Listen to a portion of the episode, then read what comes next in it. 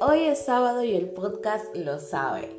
Buenos días, buenas tardes o buenas noches, dependiendo de dónde te encuentres. Y bienvenida una vez más a Crecer o Reventar Podcast. Yo soy Lucia Acevedo, coach de vida dominicana, actualmente viviendo en Italia. Y estoy aquí como cada sábado para compartir, para crecer, para expandirnos y para seguir pues eh, atrayendo con intención a nuestras vidas todos esos cambios positivos que queremos ver y que queremos lograr. Hoy estoy muy contenta porque el tema anterior, eh, que fue donde estuvimos conociendo las siete caras de la intención, tuvo muy buena acogida y también pues escuché, no, no escuché, leí sus respuestas donde me pidieron que querían conocer cuál era el obstáculo entre la intención y ustedes. Y pues así mismo se llama el podcast de hoy, el obstáculo entre la intención y yo. Eh, a veces resulta súper esclarecedor conocer nuestros propios obstáculos, pero hay que estar dispuestas a explorar esa zona de nuestra vida. Y para entrar de una vez rapidito en materia, les voy a contar que existen tres zonas que pueden ser un obstáculo entre la intención y tú. El primero es tu discurso interior o diálogo interno, como ustedes le quieran llamar. El segundo es la, energía, tu energía, como vibres. Y el tercero, tu vanidad. Y ya después les voy a decir por qué tu vanidad. Porque quizás les parezca un poquito confuso escuchar tu vanidad así, pero ya después van a entender que tiene mucha relación con todo lo que estamos hablando hoy aquí. Cuando están estas tres presentes, estas tres zonas pueden ser un gran impedimento entre la intención y ahí pues es donde se genera la no correspondencia, que también es un ejercicio que vamos a realizar hoy. ¿Tu discurso interior corresponde o no? Vamos a ver si corresponde o no, porque hasta en la Biblia lo dicen, específicamente en el Antiguo Testamento para ser exacta. Dice que como piensa un hombre, así será. Entonces, si en la Biblia lo dice, a veces nosotros creemos como que no, esas cosas no tienen relevancia, ninguna referencia en nuestras vidas, pero sí. Fíjense que cuando nosotros pensamos de manera negativa o nos hablamos de manera negativa, mismo va inclusive hasta nuestra propia energía bajando porque estamos en una frecuencia baja y lenta. Así que vamos a ver si su discurso interno corresponde o no corresponde. A veces solemos decirnos en muchas ocasiones que pensar positivo y, creer como que si pensamos positivo se va a resolver todo y nos va a traer resultados positivos es todo, pero a veces no. A veces el mismo pensamiento también crea trabas en el camino. Y por eso, pues para saber si tu diálogo interno corresponde o no a tu nivel de intención, vamos a hacer el siguiente ejercicio. Y quiero que quede bien claro que para corresponderte con la intención, en primer lugar, tienes que sorprenderte en el momento que tú estés pensando en lo que te falta y entonces trasladarte a la intención. No se trata de lo que me parece que me falta en mi vida, sino de lo que tengo firme intención de atraer a ella y que se manifieste en ella. A ver si, si vamos entendiendo. En el momento exacto en el que nosotras sintamos o veamos simplemente que estamos vibrando de manera baja y que estamos en un pensamiento negativo y que nuestro diálogo interno es negativo, en ese momento en el, en es en el que vamos a pasar a realizar el siguiente ejercicio, que es el de la no correspondencia o correspondencia. Por ejemplo, la no correspondencia sería, no tengo suficiente dinero. La correspondencia sería, tengo la intención de atraer abundancia ilimitada a mi vida. Automáticamente cuando cambiamos la no correspondencia por la correspondencia, le estamos enviando un mensaje consciente al universo que conecta con la intención automáticamente. Por ejemplo, ay, no me gusta esta casa, odio vivir en esta casa, me siento mal, me da malas vibras, no me gusta vivir en esta casa, sería una no correspondencia, que podríamos cambiar por la correspondencia, que sería en seis meses pienso vivir en la casa de mis sueños, va a ser acogedora, me voy a sentir magníficamente y así sucesivamente. Pero esto no son manifestaciones simplemente vacías, sino que de cierta manera te van a llevar a ese estado de conexión. Recuerden que en el podcast anterior, cuando hablaba de las siete caras de la intención, hablaba de esa fuerza que nos creó, que es ilimitada, que proporcionó todo para que nosotros pudiéramos estar aquí. Entonces, es prácticamente conectarnos con esa fuerza creadora que va a seguir creando cosas y atrayendo cosas a nuestra vida siempre y cuando estemos conectadas con la intención. Ahora vamos a ver si hay correspondencia con nuestra energía o no. Recuerden que les dije que una de las tres zonas que nos impiden conectar con nuestra intención es la energía y cómo vibramos nosotras. Quizás un científico te podría decir que la energía se mide por velocidad, tamaño de onda y así. Yo no sé mucho de estas cosas y que existen pues o se puede medir por lo bajo hasta lo alto y lo lento hasta lo rápido. Para mí, en resumidas palabras, yo te diría que la energía o es alta o es baja y que la alta es mucho mejor que la baja. Por ejemplo, yo, la creadora de este podcast, soy una mujer que se identifica con la curación, el amor, la paz, la bondad, la salud, la empatía, la abundancia, la belleza, la gratitud y la compasión. Y todos estos términos van asociados a las energías más altas y más rápidas. Entonces, ¿qué yo te recomiendo a ti? Para siempre tener tu energía equilibrada, que estés vibrando alto y rápido. Evalúa siempre cómo está tu energía, con qué te identificas, en qué momento tu energía está alta, rápida o baja.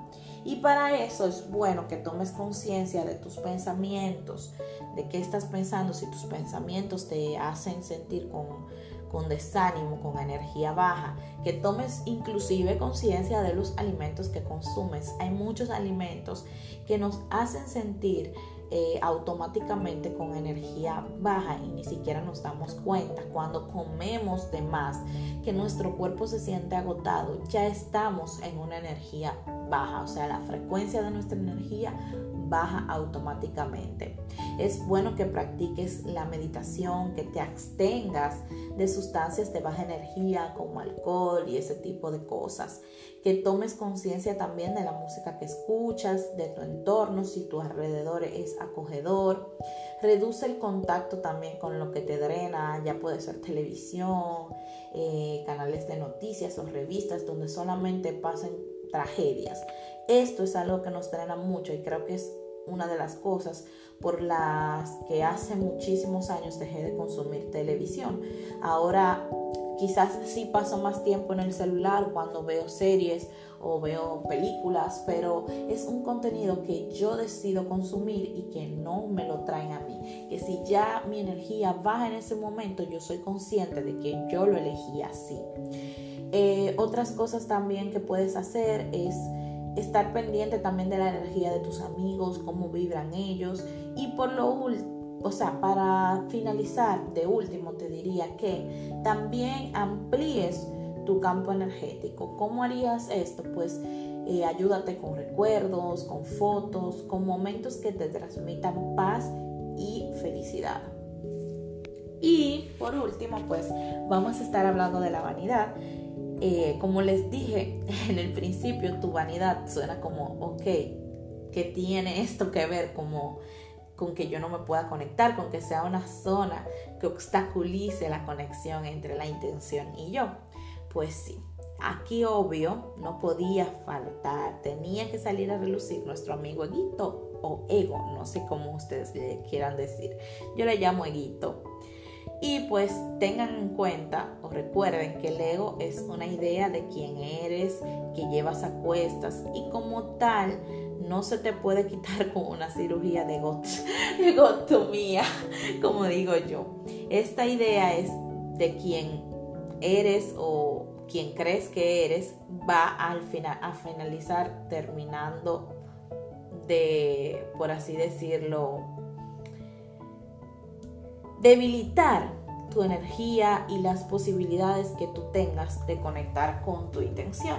Y para eso pues te quiero dejar como siete, siete formas de alejarte del ego o siete puntos intencionales, especiales, para que te mantengas conectada con la intención, saliendo de tu vanidad y alejándote del ego.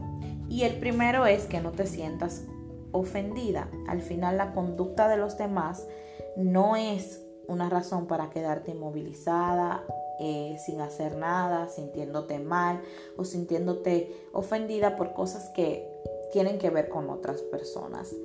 La segunda es libérate de la necesidad de ganar.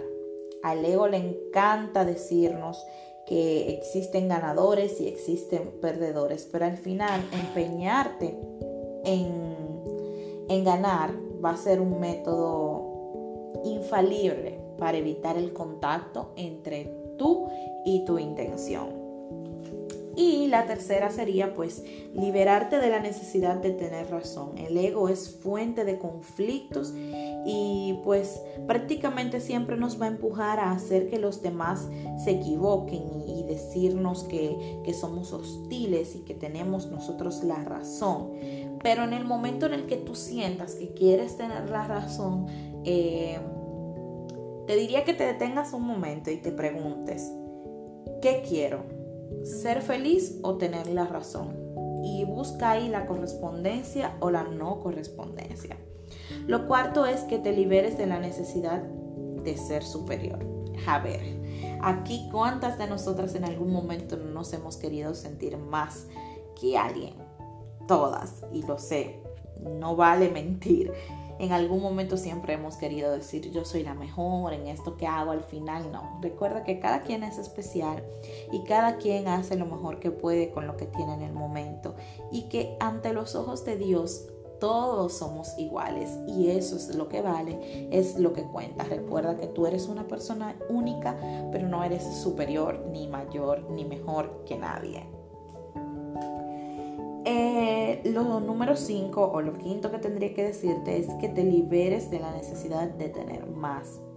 El mantra del ego es más, más, más, más. Por mucho que tú logres o que adquieras, el ego siempre va a querer más para poderse nutrir, va a insistir en que no es suficiente y te verás luchando continuamente y muchas veces hasta eliminarás posibilidades para alcanzar metas, simplemente para seguir luchando eh, para obtener eso. Al final recuerda que la fuente universal está satisfecha de sí misma y que continúa en expansión y creando nueva vida sin intentar jamás aferrarse a cosas como esta. El sexto punto es libérate de la necesidad de identificarte con tus logros. Tú no eres tus logros. No. A ti te gusta hacer lo que amas hacer y lo haces por eso, pero al final tú no eres logros, no eres certificados, no eres títulos, tú no eres nada de esas cosas. Todo emana de la fuente y tú eres parte uno mismo con la fuente que atrae, que crea, que construye. Entonces, libérate como de esa necesidad, de ese peso, de siempre querer atraer eh, esa necesidad de ese logro. Si no tengo ese logro, yo no soy feliz porque eso es lo que me representa o eso es lo que yo soy. Y por último, el séptimo, el séptimo punto es libérate de tu fama. Esto sí me chocó mucho en el momento en el que en el que lo leí porque yo decía como, oh, tengo mala fama, pero no.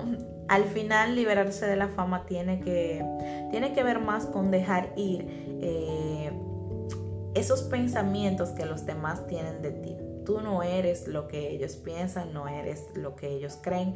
Al final cada quien da de lo que tiene. Eh, si tú hablas con 30 personas, 30, 30, personas van a tener una fama distinta sobre ti, te conocen de una diferente manera, han visto una diferente versión de ti. Al final aquí puedo recomendarte que escuches eh, tu voz interior, que escuches qué te dice ella. Y si quieres buscar una meta, no, no lo busques en, como en las referencias de otros. Escúchate a ti lo que tú quieres, lo que quieres lograr, conseguir y deja como de lado las famas o los juicios que otros puedan tener de ti. Y nada, hermosuras, esto ha sido todo por el podcast de hoy. Espero que les guste, que puedan seguir compartiendo sus revelaciones acerca de la intención, porque algunos de ustedes también me comentaron que nunca se imaginaron que la intención tenía que ver con todas estas cosas. Y pues ya en el podcast eh, próximo solamente queda pues cómo podemos nosotros conectar con esta intención. Y ahí les iré dejando pues más información acerca de la intención, si quieren también algún video o algún post de otras cosas que yo pues vaya aprendiendo, pues feliz se los, se los comparto. Recuerde también compartir mucho, mucho, mucho este podcast con familiares, con amigos, con personas que ustedes aprecien y que quieran ver crecer, que quieran verlas salir a florecer. Recuerden también seguirme en mis redes sociales, arroba soy en Instagram y Lucy pues en nuestra fanpage de Facebook. Y el podcast también está en Instagram como arroba crecer o reventar podcast. Así que nada, nos escuchamos el próximo sábado. Les mando unas hermosas vibras, mucha energía alta, fuerte, rápida, para que siempre estén conectadas con la intención.